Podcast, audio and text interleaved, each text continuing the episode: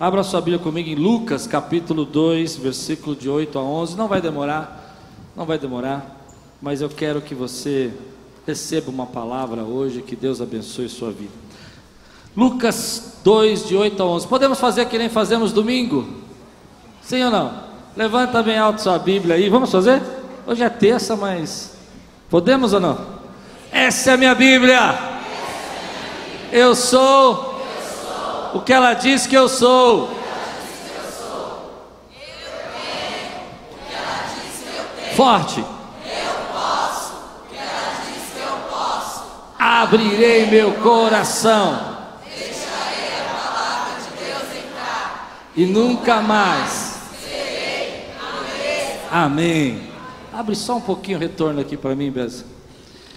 Lucas capítulo 2, versículo de 8 a 11. Hoje eu quero pregar sobre as três palavras mais poderosas e mais mal entendidas da humanidade.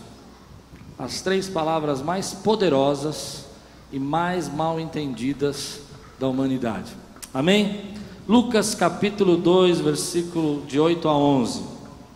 Havia um pastores que estavam nos campos próximos e durante a noite tomavam conta dos seus rebanhos. E aconteceu que um anjo do Senhor apareceu-lhes, e a glória do Senhor resplandeceu ao redor deles, e ficaram aterrorizados. Mas o anjo lhe disse: Não tenham medo, estou trazendo boas novas de grande alegria para vocês, que serão para todo o povo. Hoje, na cidade de Davi, nasceu o Salvador, que é Cristo o Senhor. Feliz Natal. Vamos orar? Senhor, fala conosco nessa noite, que a tua palavra seja o nosso alimento, que nós possamos ser abençoados agora com a tua palavra, edificados e fortalecidos em nome de Jesus. Amém. Quando nós lemos uma profecia na Bíblia, ou quando nós lemos um texto que Jesus falou, nós sabemos que essa profecia é uma palavra de Deus. Ou quando nós ouvimos aqui, como esse texto que eu li, a voz dos anjos falando, o anjo dizendo: Nasceu o Salvador, nós sabemos que é isso que estava no coração de Deus. É o que Deus queria fazer. Deus queria enviar o Salvador. Toda vez que você lê um texto na Bíblia onde diz a palavra assim diz o Senhor, você sabe que Deus está querendo falar com você e comigo. E nesse texto aqui existe uma palavra poderosa, uma palavra poderosa que é não muito bem entendida. A palavra é nasceu o Salvador. A palavra mais poderosa que você pode ouvir na história da tua vida é Salvador. Mas também é a palavra que a gente menos entende, a mais difícil da gente compreender. O que é o Salvador? Eu imagino que aqueles pastores, quando estavam ali no campo e eles começaram a escutar o anjo falar, falando, eles ficaram atemorizados, com medo, assustados, e de repente vem uma palavra que diz assim: Nasceu o Salvador. O que, que eles entenderam sobre isso? Eles entenderam, com certeza, que aquele que ia libertar o povo de Israel do domínio romano e de toda aquela terrível opressão romana tinha nascido. Mas eles entenderam errado, porque não era dessa opressão que o Salvador estava vindo para nos libertar, ele tinha um outro propósito. Mas eu imagino que quando eles ouviram o anjo dizendo assim: nasceu o Salvador, eles imaginaram que era isso que ia acontecer. Uma libertação política, uma libertação social, talvez até financeira. E era isso que eles esperavam. Mas Deus não estava errado. Aliás, Deus nunca está errado. Quando ele diz que nasceu o Salvador, é porque alguma coisa muito mais profunda, muito mais forte do que dependência social, política ou econômica precisava acontecer na história da humanidade. Nós precisávamos ser libertos do pecado, da morte e do juízo. Mas eu disse que essa palavra é mal entendida, por quê? Porque ainda hoje, algumas pessoas, quando se achegam a Deus ou se apresentam diante dele, e nós dizemos: Ei, Cristo é o Salvador. Elas esperam mais ou menos como eu vi essa semana uma, uma charge na internet, Jesus como na Liga da Justiça. Vocês já viram esse? Ainda estamos entendendo errado. Jesus ali como super-homem, Batman, todo mundo reunido ali, e ele está lá no meio. Porque entendemos um Salvador apenas como alguém que possa resolver os nossos problemas agora. Um Salvador como alguém que possa fazer coisas para nós no dia de hoje. Deixa eu dizer para você, Ele faz sim, Ele nos abençoa. Aonde eu estaria se não fosse a presença dEle? Quem eu seria se Ele não tivesse me encontrado? Mas deixa eu dizer uma coisa muito profunda para você: você não pode entender essa palavra errada. Ele veio para nos salvar e nos trazer para a Sua maravilhosa luz. Não importa a situação econômica que você está nesse Natal, se você está muito bem ou você não está, não importa se aqui no Brasil há problemas políticos ou não, o que importa é que nós conhecemos esse Salvador, que é Cristo Senhor. Quantos podem dizer glória a Deus aqui, meu irmão? As pessoas ainda entendem errado. Por isso, muitas delas estão abandonando a igreja, porque elas acham que o Salvador é apenas alguém que vai resolver um problema. Ah, vocês não estão entendendo o que eu estou pregando. Assim como esses pastores poderiam ter entendido, ok, nasceu o Salvador. Ah, então quer dizer que os romanos vão ser expulsos e nós vamos ter de novo a nossa nação, igual quando era reinada pelo rei Davi. Então eu vou dizer para você: nada disso aconteceu como eles esperavam, mas aconteceu algo muito mais poderoso. E eu vou dizer o que aconteceu o teu pecado foi lavado pelo sangue de Jesus. O meu pecado foi lavado pelo sangue de Jesus. Mas ainda entendemos errado. Quando as coisas não vão bem, quando as coisas não estão do jeito que a gente espera, ou quando as, a vida não está indo da forma como a gente acredita, nós começamos a dizer: ah, eu acho que Deus, Deus não está fazendo nada. E eu vou dizer para você, Ele já fez tudo. Você pode dizer, eu tenho um Salvador. Sabe por que, que você precisa de um Salvador? Porque você não pode salvar-se da sua própria natureza pecaminosa. Porque você não pode se transformar sozinho. Porque você precisa de um Deus, querido, que te ama e te ama de tal maneira que se entrega na cruz por você. Então a gente ainda enxerga a nossa realidade como eles, imediata. É agora. Eu preciso de um Deus que me resolva hoje. E nem sempre Deus trabalha dessa maneira. Então, quando as coisas acontecem, os problemas vêm, a primeira coisa que as pessoas fazem é dizer: Bom, eu não preciso mais ir à igreja ou buscar a Deus porque não está resolvendo. Deixa eu contar uma história para vocês. Quando eu era um pai novo, minhas filhas tinham acabado de nascer. A minha maior preocupação era dar uma boa escola para as minhas filhas. Eu queria que elas estudassem em escolas que eu não conseguia estudar, que meus pais não tivessem condição. E eu queria e eu me preocupava muito com isso, eu queria que elas tivessem uma qualidade de vida melhor do que eu tive. E um dia, eu falando isso com Deus, Deus falou para mim assim: você pode dar a maior educação que você puder, com seu dinheiro, com as suas forças, mas se elas não conhecerem o Salvador, você não deu nada para elas. Quantos conseguem entender o que eu estou pregando aqui? E hoje, me perdoe o parênteses aqui que eu vou fazer. Eu sempre trouxe as minhas filhas para a igreja. Não importava situação. Minhas meninas foram criadas aqui. Aqui dentro da igreja. Vinham para cá, roubavam o cobertor, pegavam, como é que chama, o colchãozinho do departamento infantil do berçário para dormir em algum canto na igreja. Nos ensaios era fácil encontrar uma delas dormindo nas cadeiras, assim, equilibradas. Elas sempre vieram. Hoje eu vejo pais que estão tão preocupados com seus filhos, com a educação, com o esporte, mas estão esquecendo que precisam apresentar o Salvador para eles. Seu filho vai seguir aquilo que ele vê que é importante para você. E aí, quando chega na adolescência, esses pais falam para mim: é só um parênteses. Meu filho não quer mais ir na igreja. Eu vou dizer por que, que seu filho não vai querer mais ir na igreja.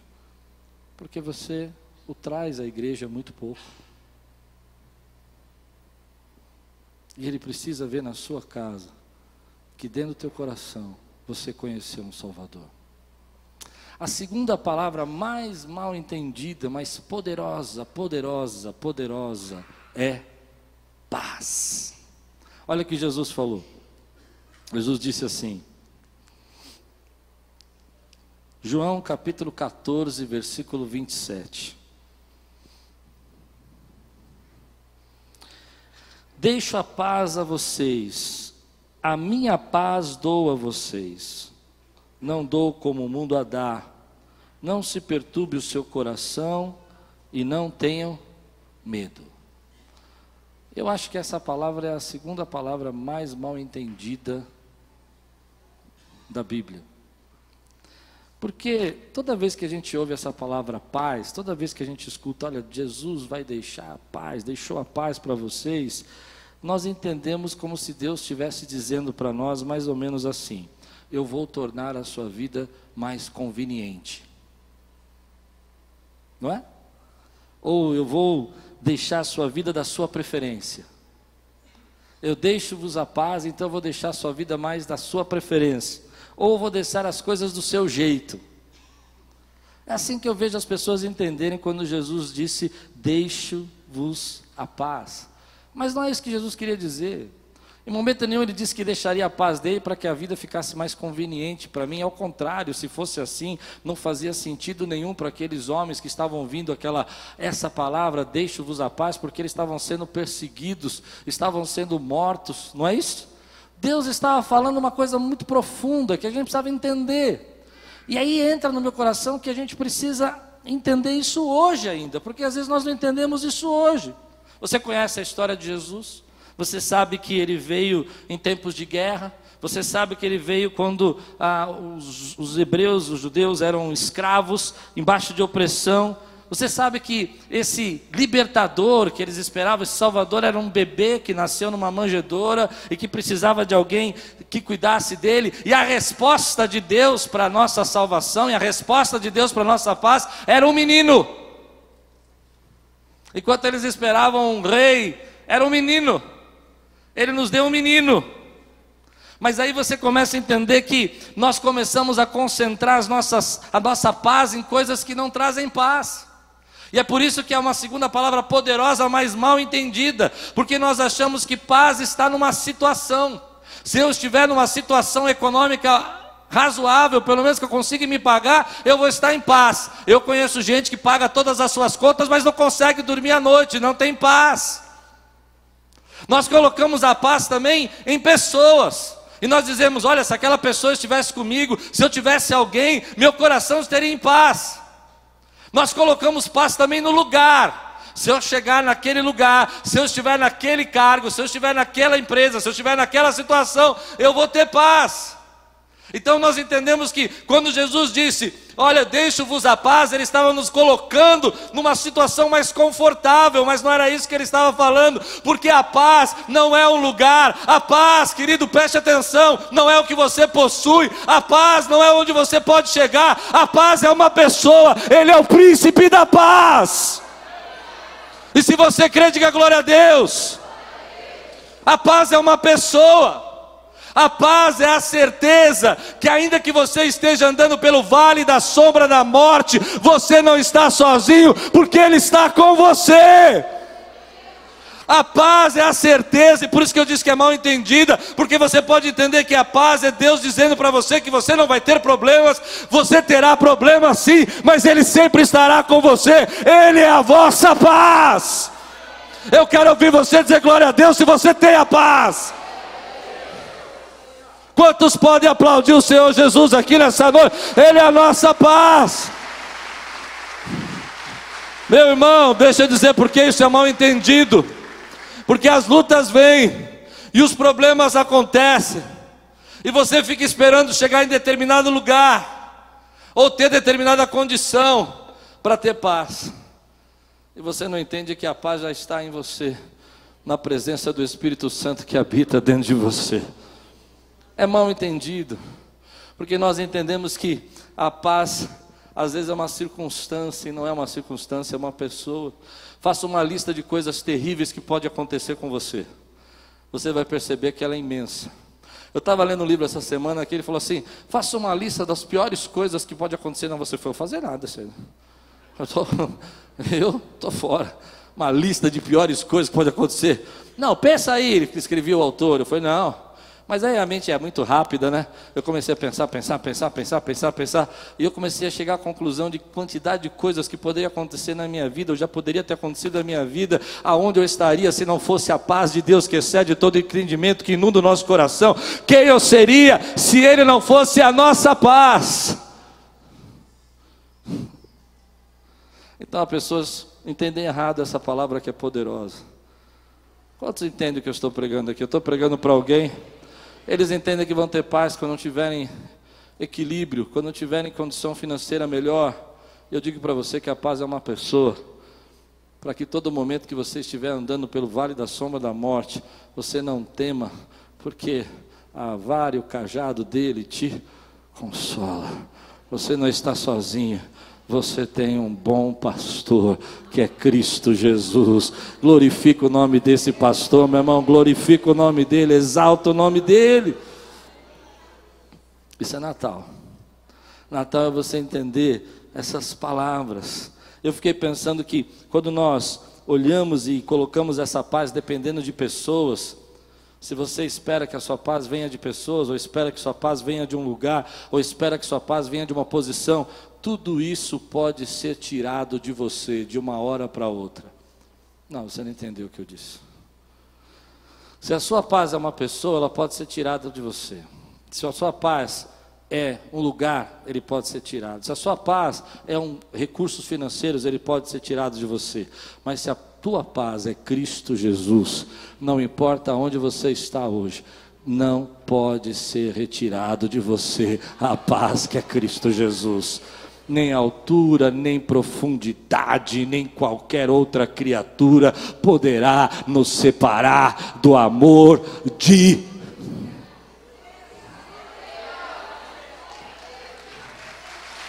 Porque estamos tão sem paz?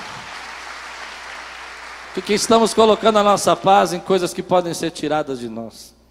Coloque sua paz nele. Vem no meu coração que essa falta de paz é a nossa expectativa por uma vida perfeita. Domingo eu preguei um pouco sobre isso, eu não vou demorar. Nós sempre pensamos assim que a nossa vida merece mais. Não importa a situação que você está, você está pensando que você merece mais. Não importa onde você chegou, você pensa que você merece mais. E às vezes a gente se sente em fases da nossa vida, em momentos da nossa vida, como se nós estivéssemos vencidos, sido vencidos, cansados. Tem um hino que eu estava ouvindo hoje à tarde, muito lindo indo. Ele fala assim: Você já lutou demais com as suas próprias forças. Você já lutou demais com suas próprias forças. Todo mundo sabe o que é isso. Todo mundo já se sentiu cansado de lutar demais com as suas próprias forças. Às vezes você passa um problema na igreja, uma, um contratempo, uma dificuldade, e você se sente vencido, cansado, preocupado. Às vezes você tem uma perda que você precisa lidar com ela, alguém que já partiu, que você sente falta, e você fica triste, você se magoa com essa perda. Mas quando você entende que Cristo jamais vai te deixar, lá na frente você enxerga que todas essas circunstâncias Deus transformou em alguma coisa boa para você. Não, você precisa entender o que eu disse todos os problemas que a gente enfrenta, e tristezas e lutas, de alguma maneira, Deus transformou em algo que você nunca imaginou nunca pensou e abençoou você. Mas ainda que você ainda não tenha visto isso, quando os seus dias acabarem, quando você não estiver mais aqui, você fechar os seus olhos, você vai abrir os seus olhos em eterna luz. Por isso, essas duas palavras são as mais poderosas da humanidade: salvação e paz. Você está em paz com Deus. Sabe o que é paz com Deus? Todos os seus pecados já foram pagos, lavados e esquecidos. Não há duas palavras mais poderosas do que essa. Você está salvo e você está em paz. Eu vou dizer para você, quando a nossa expectativa é muito alta e nós queremos um Deus que resolva a salvação só agora, nos dê respostas para salvações hoje, entende o que eu estou dizendo? Ou que nos dê paz sobre circunstâncias e problemas o tempo todo, nós estamos esquecendo que o nosso Deus olha para nós e sabe que a tua vida é eterna. E que um dia, querido, a morte foi vencida. Quantos creem nisso? Quantos creem que vivem e reinarão para sempre com o Senhor? Diga glória a Deus. Então você precisa pôr sua expectativa em Deus. É simples, mas é isso. Você precisa olhar e ver que essas momentâneas circunstâncias que você passa não podem te separar do amor de Deus. Você precisa entender que eu penso muito isso que eu vou dizer para você. Eu tenho dificuldades de dizer para você que Deus não vai abençoar você hoje, porque a minha vida foi muito abençoada. Entende isso? Mas eu não quero que você coloque toda a tua fé em coisas que Deus pode fazer hoje, porque Deus tem muito para fazer na sua vida eterna. Quantos podem dizer glória a Deus por isso? Meu irmão, eu conheço um Deus que não só me deu a salvação, mas transformação. Não só me deu o perdão, mas a graça. Eu conheço um Deus que diz na Sua palavra que tudo quanto você fizer prosperará. Esse é o nosso Deus. E aí vem a terceira palavra mais poderosa e mais mal entendida da humanidade. Abra sua Bíblia comigo em João, capítulo 19 versículo 30. Eu não gosto muito de pregar nessas festividades, não, porque eu tenho pouco tempo para pregar, eu fico tenso. 19. Mas está dando para entender, né? João capítulo 19, versículo 30, a palavra que eu acredito que é mais mal entendida e mais poderosa da humanidade. Você acredita que salvação é uma palavra poderosa? Quantos acreditam? É poderoso? Você acredita que paz é uma palavra poderosa, seus pecados serem lavados, e você não ter mais nenhuma dívida, nenhuma condenação? Ah, a terceira palavra mais poderosa para mim é essa aqui. Tendo provado, Jesus disse: Está. Ah, eu não aguento essa palavra. Diga de novo: Está. Diga forte: Está é mal entendida, porque Satanás entendeu essa palavra que ele tinha vencido. Quando ele ouve Jesus na cruz dizer está consumado, ele falou: derrotei.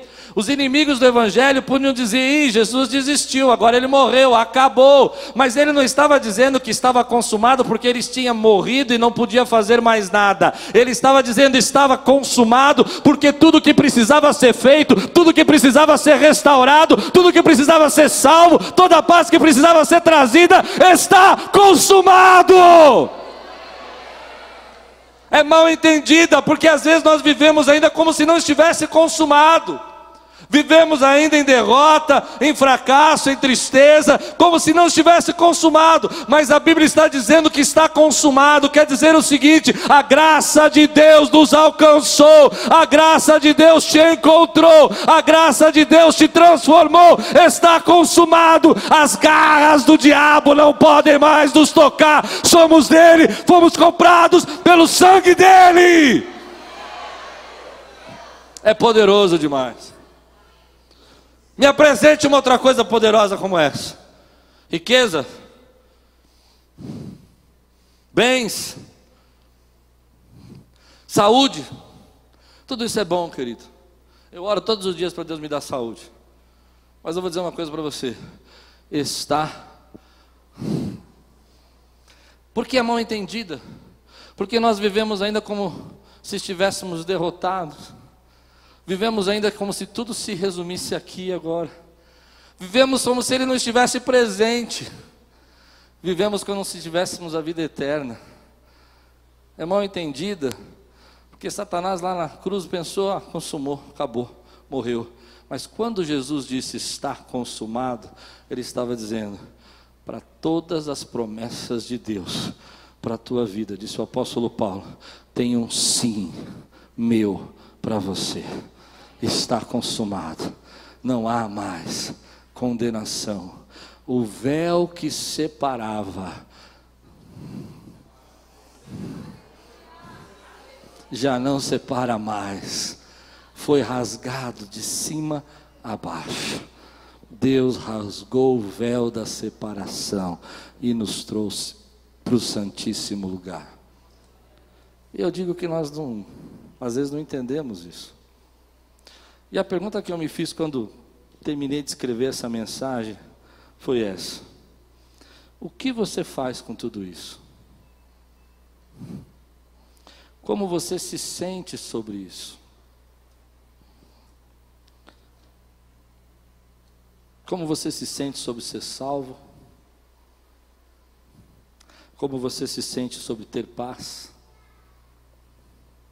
Como você se sente sobre estar consumado? Como a gente encara tudo isso? Eu gostaria que você encarasse como Paulo encarou. Paulo diz assim: Sabemos que Deus age em todas as coisas para o bem daqueles que o amam, dos que foram chamados de acordo com seu propósito. Pois aqueles que de antemão conheceu, também os predestinou para serem conformes à imagem do seu filho. Você está entendendo o que eu estou lendo? Sim ou não? E aos que predestinou, também chamou e aos que chamou, também justificou. Aos que justificou, também glorificou. Que diremos, pois, diante dessas coisas? Se Deus é por nós.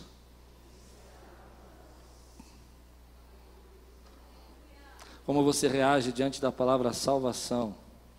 Quais são seus sentimentos diante da palavra paz? Quais são suas emoções diante da palavra consumado? Diz muito para mim e para você, como anda o seu relacionamento com Deus. Mas aí Paulo continua: Se Deus é por nós, quem será contra nós? Aquele que não poupou seu próprio filho, mas o entregou por todos nós. Eu não aguento essa frase, irmão. Eu não aguento. Como não nos dará com ele e de graça todas as coisas? Você está tão preocupado. Ele já conquistou tudo. Quem fará alguma acusação contra os escolhidos de Deus? Você está em paz? É Deus quem os justifica. Quem os condenará? Foi Cristo Jesus que morreu e mais que ressuscitou e está à direita de Deus e também intercede por nós. Quem nos separará do amor de Cristo? Será tribulação? Será angústia? Ou perseguição? Ou fome? Ou nudez? Ou perigo? Ou espada? Como está escrito: Por amor de ti enfrentamos a morte todos os dias. Somos considerados como ovelhas destinadas ao matadouro, mas em todas essas coisas somos mais. Só os vencedores, fiquem de pé. Eu quero terminar aqui, querido, dizendo para você como você recebe essas três palavras: está consumado, você está em paz, seus pecados foram perdoados. Como você recebe essa palavra? Você está salvo, meu irmão. Somos mais que vencedores em Cristo Jesus. E eu quero ouvir aqui nessa igreja nessa noite um brado de vitória, um brado de glória a Deus. Aleluia. Solta esse brado da tua garganta, meu irmão.